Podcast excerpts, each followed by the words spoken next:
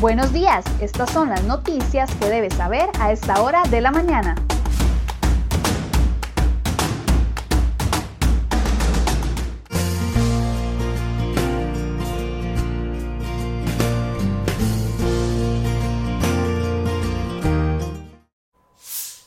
Jueves 3 de diciembre, muy buenos días, muchas gracias por acompañarnos en una nueva edición de CRO Noticias. Vamos de inmediato con las informaciones que hemos preparado para el día de hoy.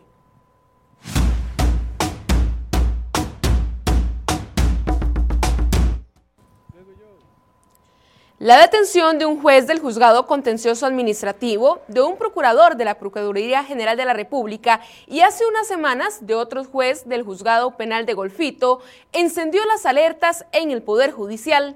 El crimen organizado y la corrupción ya han logrado ingresar al sistema de justicia en Costa Rica. A estos casos se les unen las detenciones de agentes judiciales en los últimos años vinculados a grupos de narcotráfico con delitos de extorsiones o incluso robo de vehículos. Alfonso Ruiz, abogado penalista, aseguró que cada vez el país es testigo de más casos de presuntos actos de corrupción que, al parecer, fueron cometidos por funcionarios judiciales. Según el abogado, no existe justificación alguna para que alguien reciba dineros o se preste para actos que puedan ser considerados no solo corruptos, sino ilícitos. Ruiz hizo un llamado de atención y dijo que en estos casos no solo los funcionarios judiciales los que se prestan para estos actos. El penalista añadió que también se ha visto cómo abogados externos o personas ajenas a la institución ofrecen dinero, favores, tendientes a recibir un beneficio para sí mismos. Pasamos a un resumen de sucesos. Una persona falleció y otra resultó herida tras un accidente protagonizado entre una motocicleta y un vehículo liviano a las 6 de la mañana de este jueves en la autopista General Cañas. Al parecer, el vehículo de la y la motocicleta perdió el control y el carro no pudo esquivarlo. Tras el impacto, las dos personas que viajaban en la moto sufrieron heridas de gravedad. En otras informaciones, un taxi quedó destrozado la noche de este miércoles luego de chocar contra el tren. El accidente ocurrió en las inmediaciones del supermercado Walmart en Tibás. De acuerdo con el reporte de la Cruz Roja, en el carro solo viajaba el chofer, que no ameritó traslado al centro médico. Tras el accidente, el automóvil quedó incrustado en un muro. El Ministerio Público confirmó que el juzgado penal de Heredia elevó a juicio la causa por delitos sexuales en contra de un hombre de apellidos Chavarría Fonseca, conocido como el pastor de los ricos. El Ministerio Público además añadió que se logró una prórroga de la prisión preventiva en contra de Chavarría, quien estará en la cárcel hasta febrero de 2021 y autoridades del Hospital de Niños advierten sobre los frentes fríos en medio de la pandemia. Médicos piden cuidar a los más pequeños, pues este virus, sumado a las bajas temperaturas, puede ocasionar infecciones graves. Este miércoles se registraron 8 nuevas muertes y 1.168 casos nuevos por COVID-19 en el país. Asimismo, se dieron cambios en las alertas cantonales.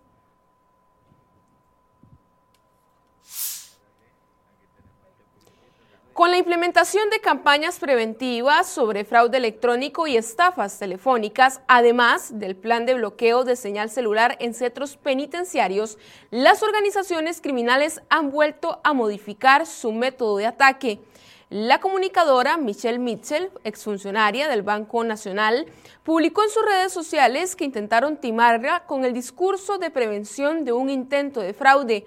Mitchell indicó que la llamaron desde un número propio del banco y una mujer de nombre Alexandra se identificó como funcionaria del área de seguridad para decirle que habían intentado hacer una transacción por un monto.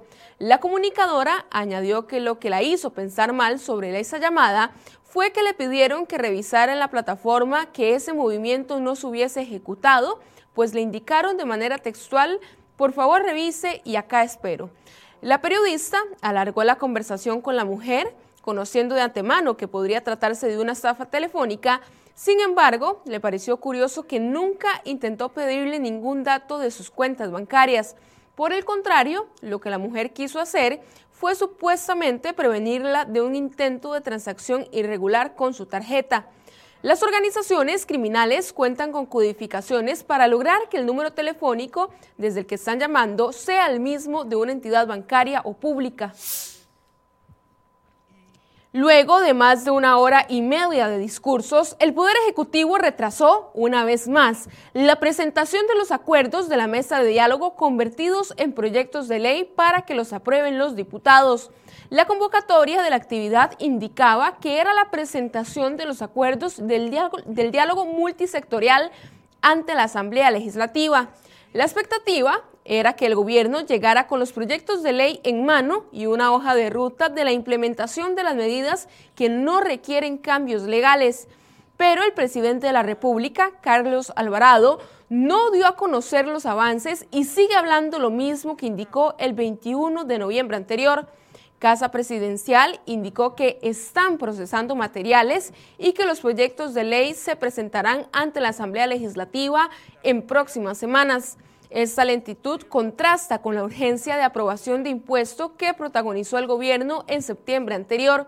Hoy estará Eli Feinstein en Enfoques a partir de las 8 de la mañana para analizar los proyectos de las próximas sesiones extraordinarias del Congreso.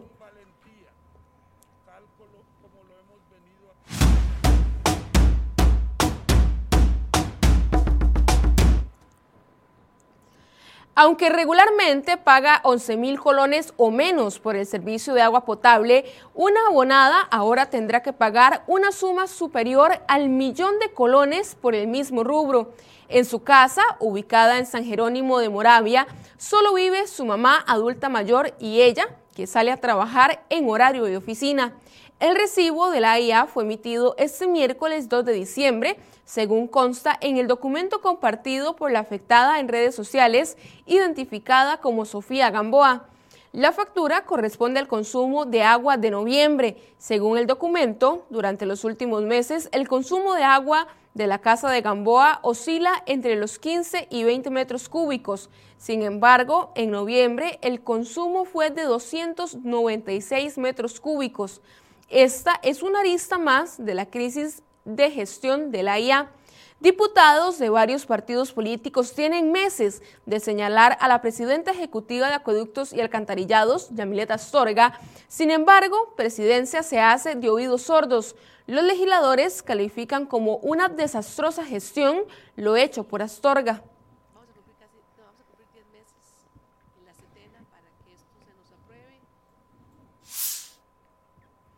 La Superintendencia de Telecomunicaciones SUTEL reveló los resultados más recientes sobre la evaluación de calidad de servicios móviles 2019 de telefonía e Internet celular en todo el territorio nacional. La SUTEL recorrió 488 distritos evaluando la calidad de los tres operadores telefónicos en el país. Las mediciones se realizaron en el periodo comprendido del 20 de junio al 31 de diciembre del 2019. Recopilaron además un promedio de 14 millones de muestras por cada operador de Claro, Colby y Movistar para un total de 42 millones de muestras. Esta evaluación dejó a la empresa española Telefónica, que opera bajo la marca Movistar, como la mejor, superando a Lice en calidad de servicio de telefonía celular e Internet móvil. Según ese análisis, todas las empresas cumplieron en algún grado con la red 3G, pero Movistar ofreció al menos el 77.4% de la velocidad, en cambio Colby solo un 69.6%, mientras que Claro un 71.8%. Al evaluar la precisión de la cobertura, pero en la red 4G, Movistar cumplió con un 99%, Colby con un 89.5% y Claro con un 64%. El umbral permitido por Sutel es del 90%, por lo que solo la empresa Movistar superó esta evaluación en el año 2019.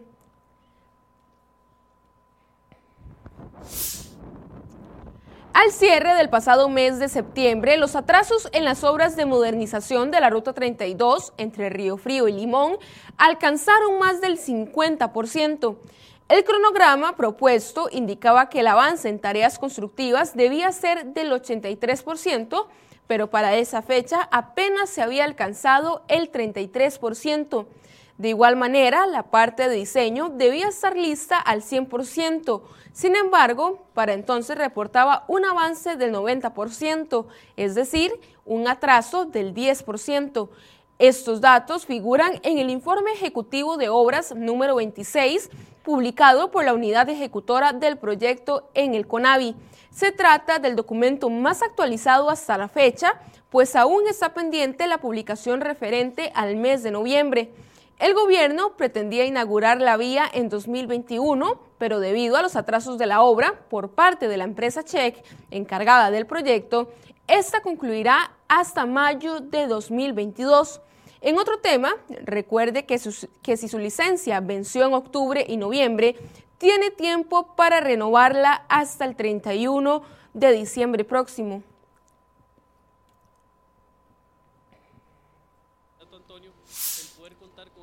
Y en un resumen de noticias nacionales, el proyecto de ley del diputado Daniel Ulate, que permitiría el rastreo de ciudadanos mediante su identificación facial y otros datos biométricos, genera preocupación y dudas hasta lo interno de la fracción de Liberación Nacional. Este miércoles, el jefe de fracción de los verdiblancos, Luis Fernando Chacón, admitió que a lo interno de la bancada hay preocupaciones de los mismos compañeros de Ulate por su propuesta. El PLN anunció que dará sus votos para el proyecto de ley que busca ampliar la reducción de jornadas laborales a causa de la emergencia sanitaria, pero que ésta tenga un máximo de dos meses. El jefe de fracción aseguró que será la posición que llevó la bancada este miércoles al plenario legislativo. Además, entre el primero y 17 de diciembre, el Ministerio de Educación Pública mantendrá habilitado el periodo de matrícula para el curso lectivo 2021. Para esta oportunidad, el proceso se llevará a cabo en modalidad virtual o presencial. Sin embargo, tome en cuenta que cualquiera que sea la modalidad escogida por la escuela o colegio, bajo ninguna circunstancia el centro educativo puede cobrar un monto fijo por concepto de matrícula. Y varios sujetos entraron a una escuela con el objetivo de robar 19 computadoras portátiles nuevas en Guanacaste. Los hechos ocurrieron el pasado lunes en la Escuela de Los Ángeles de Tilarán. Según el OIJ, al parecer, los malhechores ingresaron a un aula donde estaba el equipo electrónico resguardado para llevárselo y posteriormente huir en dirección desconocida.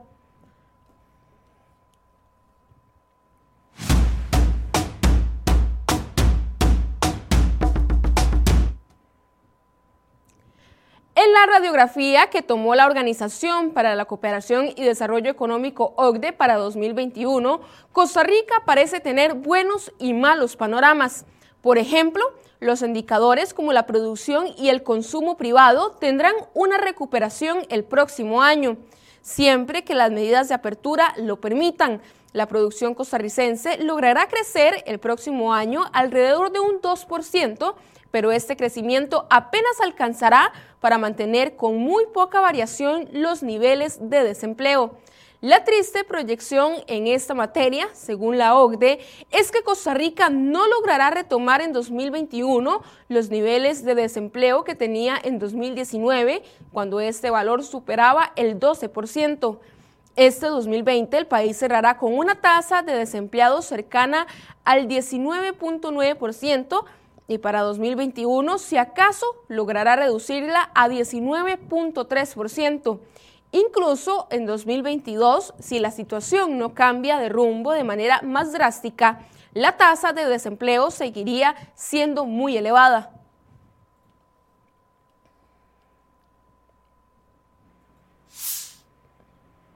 La confianza de los consumidores tuvo un leve repunte durante el mes de noviembre, así lo revela el índice publicado por la Escuela de Estadística de la Universidad de Costa Rica.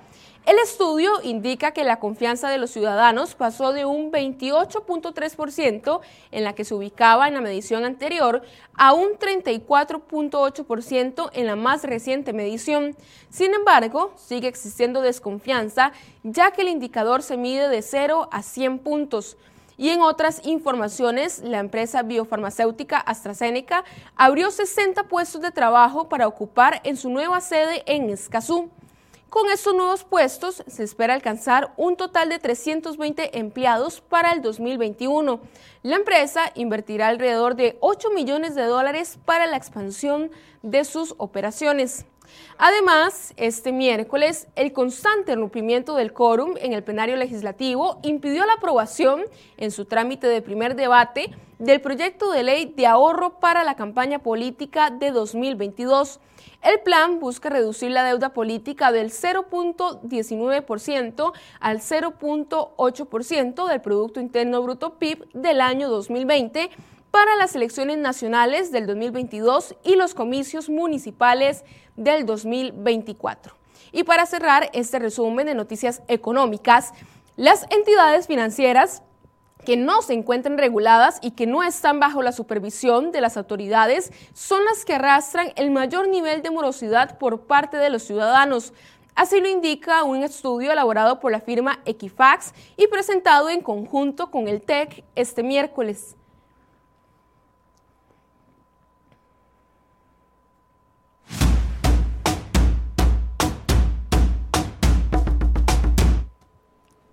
Pasamos a noticias internacionales. Las vacunas de Pfizer y BioNTech, la vacuna de Moderna y la vacuna de Oxford y AstraZeneca son las tres primeras que van a llegar a los ciudadanos europeos.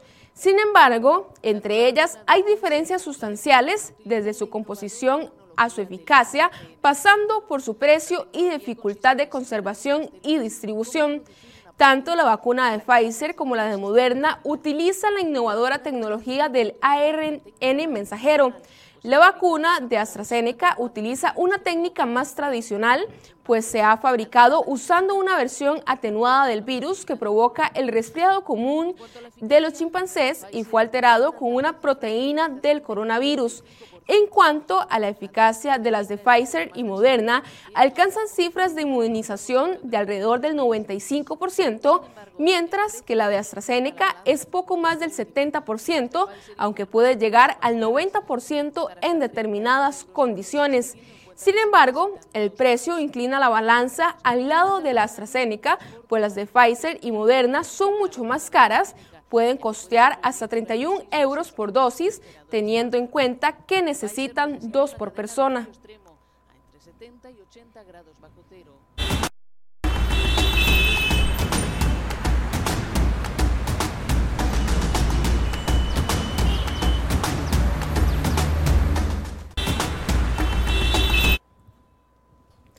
7 y 38 de la mañana realizamos en este momento el reporte del tránsito en el sector del boliche de Cariari. Esto es la vista hacia San José, donde observamos cómo se empieza a congestionar esta vía. Recordemos que recientemente ocurrió un accidente de tránsito sobre la General Cañas, donde resultó una persona herida y un fallecido, así que puede ser que el tránsito se vaya a complicar aún más por esas zonas y es mejor que busque alguna ruta alterna. Lo que vemos ahora en pantalla es la vía Pavas-Lauruca en el sector de Atillo 8, donde aquí también vemos un tránsito bastante pesado esta mañana. Continuamos en el sector de la Lima, la vista hacia San José, donde está completamente despejada esta carretera. Y finalizamos este reporte del tránsito en Curridabat, cerca del registro nacional, donde también vemos condiciones favorables para todos los conductores que transitan por esa zona.